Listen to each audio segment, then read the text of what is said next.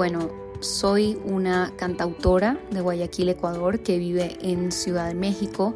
Eh, el concepto de mi proyecto realmente es, yo siempre digo que es predominantemente pop con ciertos elementos de otras cosas. Eh, pop en español, que es algo que siento que me enorgullece mucho y algo que me encantaría que se vea como fortalecido aún más a través de la industria, aunque ya tenemos un montón de, de artistas pop en español, pero en todo caso pues me da muchísimo gusto ser parte de ese movimiento. Eh, son canciones por lo general bastante orientadas hacia el crecimiento personal, hacia el desarrollo personal, eh, historias de transformación o simplemente es mi manera de un poco asimilar y procesar las cosas que van sucediendo en mi vida. Entonces son canciones eh, que, pues generalmente son desde mi perspectiva, a menos que esté contando la historia de alguien más, en cuyo caso igual no se va a notar porque siempre hablo desde la primera persona, ¿no?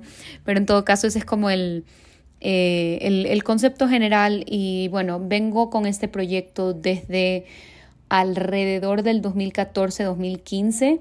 Eh, aunque mi primer lanzamiento no fue hasta el 2017 con mi EP Libre Espacio, eh, pero en los años anteriores a ese simplemente fui trabajando toda esa música, escribiéndola, componiéndola, tocándola en vivo por mucho tiempo, lanzándola en SoundCloud, esos fueron mis comienzos y luego ya eh, finalmente sale el EP en el 2017 y yo creo que de muchas maneras ahí es donde arranca todo. Eh, ya después del 2017 lo siguiente fue mi álbum Fantasmas en el 2019, en el 2020 lancé un montón de sencillos que son bastante importantes para mi catálogo también. Eh, en el 2022 salió mi segundo álbum temporal y nada, sigo trabajando en, en lo siguiente con ustedes en este nuevo episodio del podcast de Ruidosa Caracola, Ceci Juno. Este es el podcast de Ruidosa Caracola con Eric Mujica. Como se dieron cuenta, Ceci se presentó muy bien. Pero ¿a dónde va ella? ¿A dónde va su música? Eh, la visión realmente para mí es pues convertirme en un referente y en un exponente importante para la música de cantautor eh, en Latinoamérica. Eh, como artista femenina también me parece sumamente importante que hayan más nombres allá afuera de mujeres referentes y mujeres cantautoras que van un poco como como abriendo camino para todas las artistas mujeres que vengan después. Yo creo que todavía estamos en un punto de la industria en el que no se puede decir que, que pues que existe 100% de igualdad, ¿no? no se puede decir que el terreno es exactamente igual eh, para artistas hombres y mujeres. Entonces la verdad eso es algo que tengo como muy en mente, muy presente y que es súper importante para mí demostrarle a otras niñas y mujeres que es posible y que se puede y que nos podemos hacer un nombre como artistas mujeres dentro de la industria. Y podemos decir que lo ha logrado. Ella ha sido portada de Equal, un playlist en Spotify, lo cual llevó a su imagen a estar en nada más y nada menos que en Times Square. Y no solo eso, su música ha conectado a nivel regional logró el gran paso de la internacionalización física, porque ya por la globalización de la música se puede decir que ya sonamos en todas partes del mundo. Una gran gestión desde México para toda Latinoamérica. Y ahora nos metemos en Temporal, su álbum del 2022, que es el que se encargó también de abrir muchísimas puertas no solo a nivel comercial, sino a nivel musical, a nivel eh, de composición, de producción, de contactos, ya colaboraciones en parte de su música. Un disco que hace un cambio, un antes y un después en la carrera de Ceci Juno. Y como en algún momento ella lo menciona, ya cierra el círculo en un álbum que se encarga de contar historias, reflexiones y momentos en las que todo el mundo puede identificarse? Bueno, el concepto de mi álbum temporal eh, es el hecho de que como seres humanos estamos constantemente en transformación. Es decir, que estamos constantemente cambiando, habitamos un millón de versiones de nosotros mismos a lo largo de nuestra vida. En el pasado éramos una versión de nosotros, en el presente somos otra versión y en el futuro vamos a ser otra versión porque sencillamente todo lo que vamos experimentando nos cambia, todo lo que vamos experimentando nos va moldeando poco a poco hasta convertirnos en pues si es que ponemos mucho de nuestra parte en esas personas en que nos queremos convertir y si simplemente nos dejamos llevar por la vida, pues tal vez eso dé otros resultados. Pero en todo caso, somos seres en constante transformación, eh, desde pues nuestro cuerpo físico hasta nuestra mente y nuestra parte espiritual también. Eh, y esto viene, este concepto viene de, bueno, a comienzos del 2020 pues arranca la pandemia, por supuesto nos encierran a todos, eh, los artistas nos quedamos sin trabajo de un día para el otro, lo cual fue bastante difícil. Y aparte estaba pues todas las experiencias personales que estábamos viviendo, que yo creo que no hay una persona que haya salido del 2020 sin una situación absolutamente complicada y devastadora eh, a nivel personal, a nivel familiar, y en mi caso no fue diferente. En mi caso Aparte de la pandemia, yo también estuve atravesando el divorcio de mis papás, lo cual fue bastante complicado. Entonces, yo creo que eh, este álbum es resultado de todas esas cosas que estaba viviendo eh, y el concepto justo nace de darme cuenta de lo distinta que salí yo de toda esta experiencia, ¿no? Y, cómo, el haber eh, atravesado estas dificultades definitivamente me hizo querer eh, me hizo como desear, anhelar algo más, ¿no? Y buscar distintas experiencias espirituales y buscar distintos conocimientos y buscar pues todas estas formas al final del día de como que llegar a mi mejor versión, ¿no? Eh, entonces, digamos, nació como muy de una experiencia muy personal el concepto del álbum y creo que eso se ve también reflejado a través de sus canciones. Las canciones las empecé a escribir a comienzos del 2020 y la producción del álbum inicia ya en la segunda mitad del 2020, por no decir a fines del 2020. Luego arranca oficialmente, eh, digamos, con, primer sencillo y todo eh, los primeros meses del 2021. Eh, tuvimos tres sencillos con ese álbum, estuvimos todo el 2021 produciendo el álbum todavía. con músicos un poco a distancia, unos estaban en Cuenca, otros en Quito, otros en Guayaquil, otros en Estados Unidos. A todo esto, en el 2021 también con Sebas, que es mi productor y mi esposo, eh, nos casamos y nos vinimos a vivir a México, entonces eso también atrasó un poco la producción y finalmente lo terminamos de grabar en a comienzos del 2022, ya acá en Ciudad de México. Entonces se puede decir que la producción del álbum empezó en una ciudad y terminó en otra. Y finalmente eh, hice el lanzamiento oficial del álbum acá en Ciudad de México, lo cual fue una de mis primeras experiencias así increíbles aquí, eh, como sintiéndome un poco más parte de la industria de esta ciudad, ¿no? Que no es una industria fácil de penetrar así nomás. Entonces, la verdad es que estuvo increíble haber lanzado el álbum acá. Siento que me dieron muchísima apertura para hacerlo. Eh, tuve artistas invitados, tuve gente de agregadoras, tuve medios y la verdad es que siento que fue como eh, de cierta forma como una experiencia totalmente distinta a mis lanzamientos anteriores.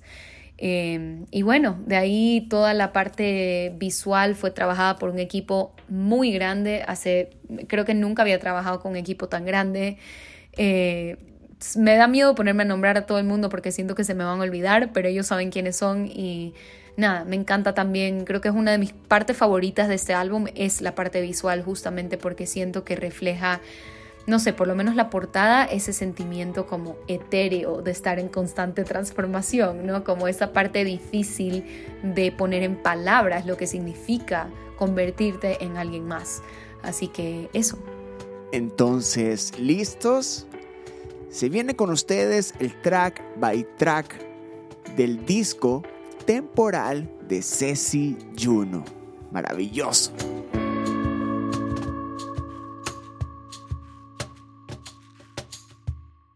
Siempre me gustó el borrón y cuenta nueva, la idea de una puerta abierta, el sinsabor de lo que no resulta. Ah, pienso ahora que soy un libro abierto, un comercial para lo incierto, que cada día que pasa me conozco. El primer track, Borrón y Cuenta Nueva, es una de mis canciones favoritas que he escrito, la verdad. Me pareció tan apropiado abrir el disco con esta canción porque justamente demuestra como ese nuevo mindset en el que yo estaba de literalmente hacer borrón y cuenta nueva y decidir que quiero estar más presente y que quiero como abrazar toda esta transformación por la que estoy pasando, decidir que merezco muchísimo más de lo que estaba recibiendo, no, son como estas promesas a uno mismo que a veces nos hacemos, a veces hay personas que tal vez no, pero que son un momento sumamente importante en la vida de alguien. Entonces, es una canción que Siento que salió sumamente fácil cuando la estaba escribiendo, aunque sí debo admitir que las habían ciertas secciones de la canción que estaban como eh, que estaban al revés. es decir, lo que escuchas del puente de esta canción, eh, que dice lejos queda todo eso de minimizarse. Antes iba a ser un precoro, hasta que una amiga muy querida, cantautora que se llama Jenny Villafuerte, me sugirió que la canción no tenga precoro, sino que este precoro que yo tenía sea el puente. Así que ese es como un dato curioso que tengo sobre eh, Borrón y Cuenta Nueva. Soñé que te perdía, que me quedaba sin tus besos, que el sol no aparecía, que lloraba esperando tu regreso. No reía con tus bromas ni escuchabas mis lamentos. Luego viene Soñé que te perdía, este es el track 2 y es una canción que literalmente nace de un sueño que tuve.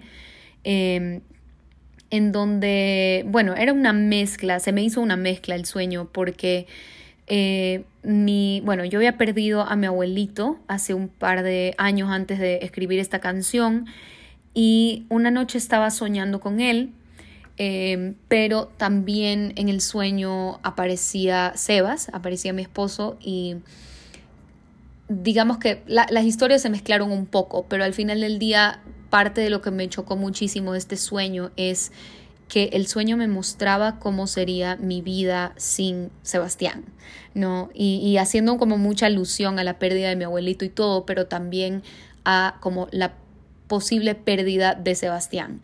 Y me, fue un sueño muy claro, me mostró la mayor parte de las cosas que la letra de esa canción describe. Entonces apenas me desperté, eh, lo primero que hice fue agarrar pluma y papel y empezar a escribir todas estas imágenes que se me vinieron a la cabeza con esto y así es como nace Soñé que te perdía. Entonces es, es la descripción de un sueño, literalmente. Nunca me habías faltado así ya no me puedo dividir. Hay heridas que no quiero abrir. Más cartas que escribo y que no voy a enviar. Solo para saber qué pensar. Qué desgastante no poderte odiar. Luego en el track 3 que se llama eh, Anestesia, es definitivamente una de las canciones más difíciles que he escrito en mi vida. Es una canción que definitivamente viene de un lugar de como furia, de rabia, que pues obviamente después de un tiempo ya cuando empiezas a procesar las cosas, te das cuenta que muchas veces esa rabia no está puesta en el lugar correcto, ¿no? Pero es una canción que, que describe un proceso de pérdida también, describe eh, ese, esa rabia inicial, has visto cómo eh, dicen que la de, las fases del duelo son, pues cada fase te lleva a otra fase, ¿no? Hay fases distintas en el duelo, te llevan a vivir experiencias diferentes dentro de ese mismo duelo y este duelo va evolucionando y se convierte en algo más hasta que finalmente ya llegas a la aceptación. Aquí fue un poco así porque luego de esta pérdida que yo sentía con la situación que estaba viviendo, fue como eh, lo, lo primero que sentí fue rabia y esta canción viene de eso, justamente, de ese primer instante en el que no puedes procesar nada y simplemente estás enojado con la vida por esto que te está pasando. Entonces, por eso digo que es una canción que me costó que me costó mucho escribir y sacar al mundo, la verdad.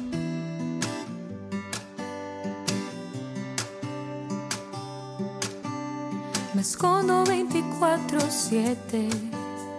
Lloro cuando nadie escucha. Entre días nublados y tazas de café. Río con el calendario. El track 4 es 24/7 y es también una de mis canciones favoritas porque es una canción que me escribí a mí misma. Es una canción que me escribí porque en, eso, en esos momentos estaba pasando mucho tiempo sola, eh, nuevamente como tratando de asimilar todo lo que estaba pasando, de procesar todas estas emociones. Y la verdad es que esa soledad en la que estaba era totalmente necesaria para mí. E, es la manera en que yo vivo distintas cosas. Entonces, 24/7 fue una canción que me escribí a mí misma eh, para recordarme que al final del día siempre me voy a tener a mí, ¿no? Y que la persona que mejor se tiene que caer soy yo. y, que, y que pues sí, realmente encontrar ese apoyo y esa compañía y, ese, y esa contención y ese amor en mí misma era sumamente importante.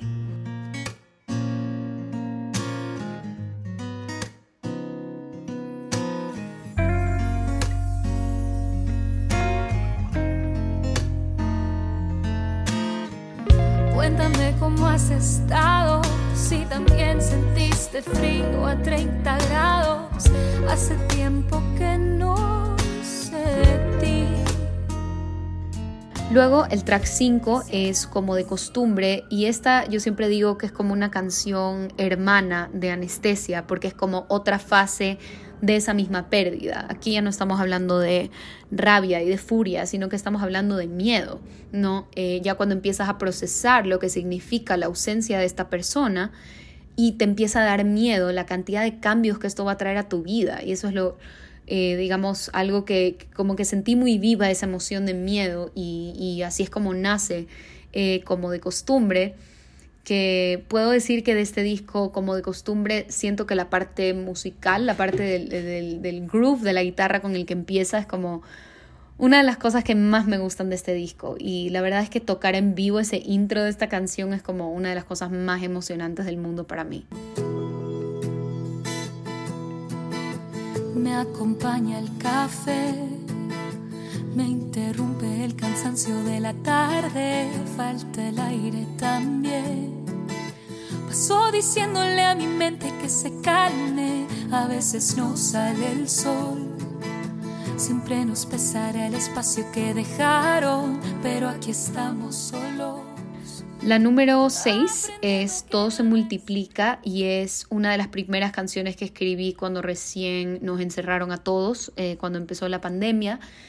Es una canción en la que traté un poco de buscar como el lado bueno o, el, digamos, eh, sí, sí, el lado bueno, el lado optimista, el lado esperanzador de todo lo que estaba pasando, que ya de por sí era bastante difícil encontrarlo, pero me di cuenta que a pesar de, que estábamos siendo bombardeados con las peores noticias del mundo todo el tiempo y que era bastante agotador, por ahí me aparecían, sea en redes o sea pues de repente también en televisión o en internet, ciertas acciones que tomaban algunas personas increíbles, eh, acciones de amabilidad, de cariño, de cuidado, que siento que eran como esa luz al final del túnel, o por lo menos esa como lucecita que alumbraba toda la oscuridad que estábamos viviendo. Y me gustó mucho eh, el pensamiento de, así con la rapidez que se propagan las malas noticias, ¿qué pasaría? Si se, propagarían las buenas noticias y estas acciones de, cariño y de amabilidad que se estaba, que se estaba teniendo entre la gente, ¿no? ¿Qué, ¿Qué, pasaría si se propagan así de rápido? ¿No? Porque esa parte amable, esa parte de amor y de cariño también se multiplica. Entonces, de ahí viene el título, de todo se multiplica. Lo malo se multiplica, pero lo bueno también.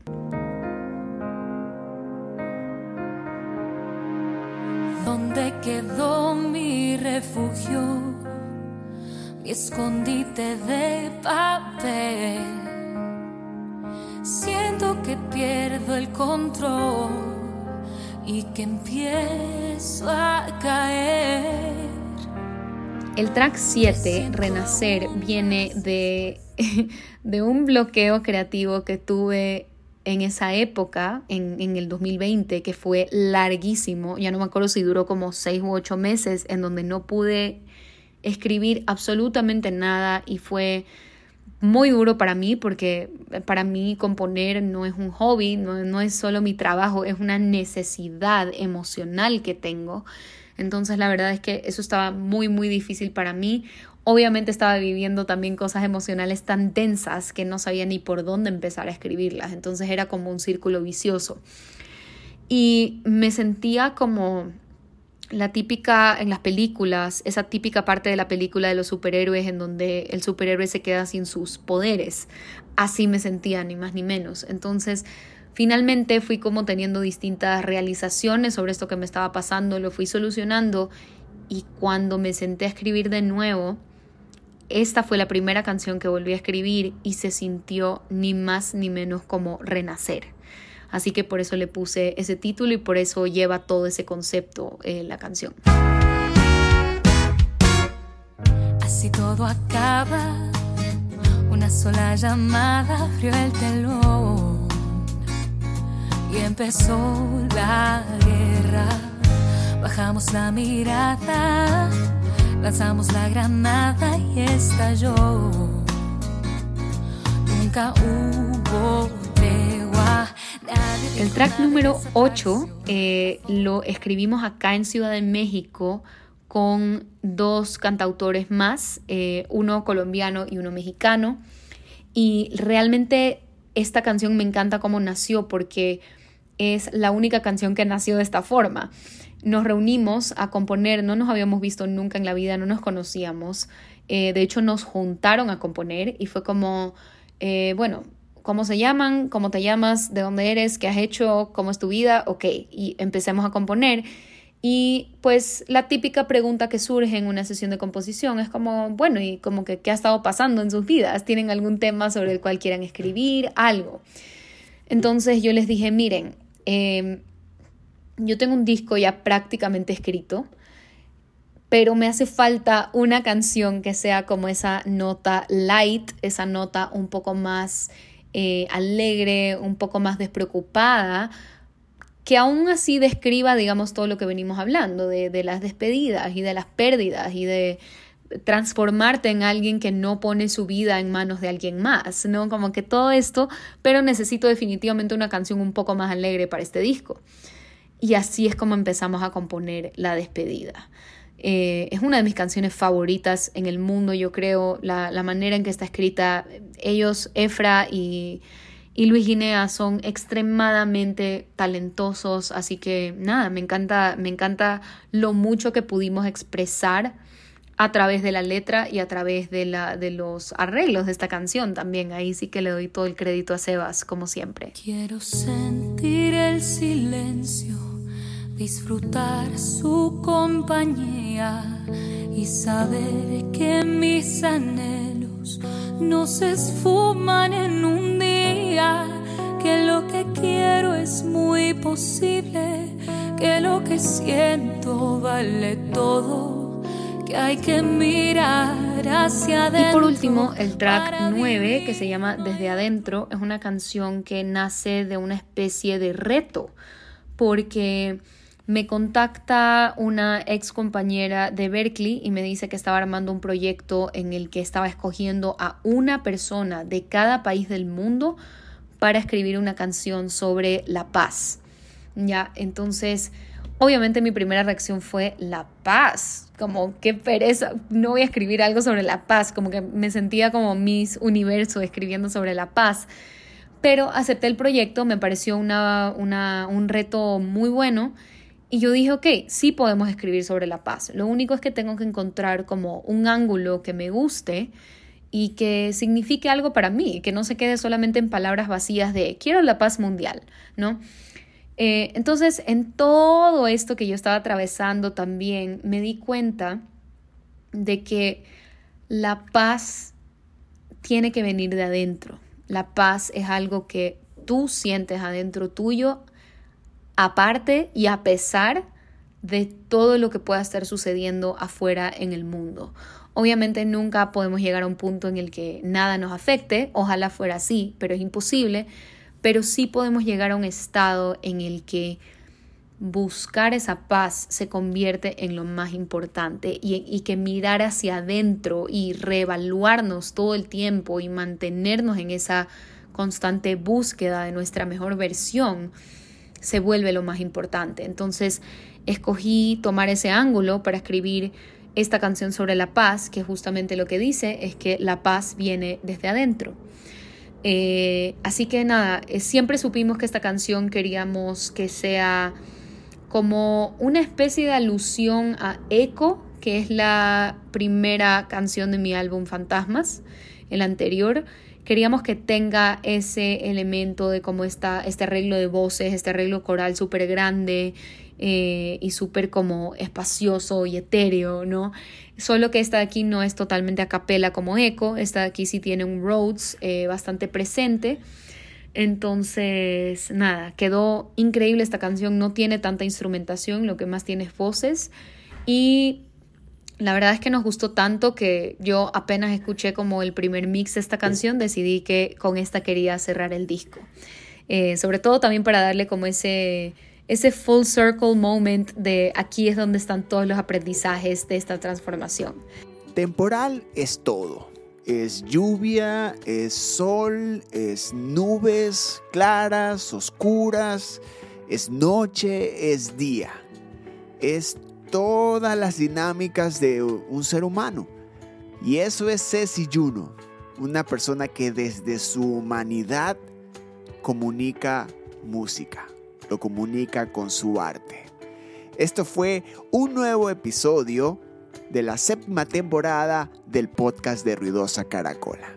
Yo soy Eric Mujica y también con un último mensaje de Ceci Juno. Adiós. Gracias por escucharlo también y por el apoyo de siempre.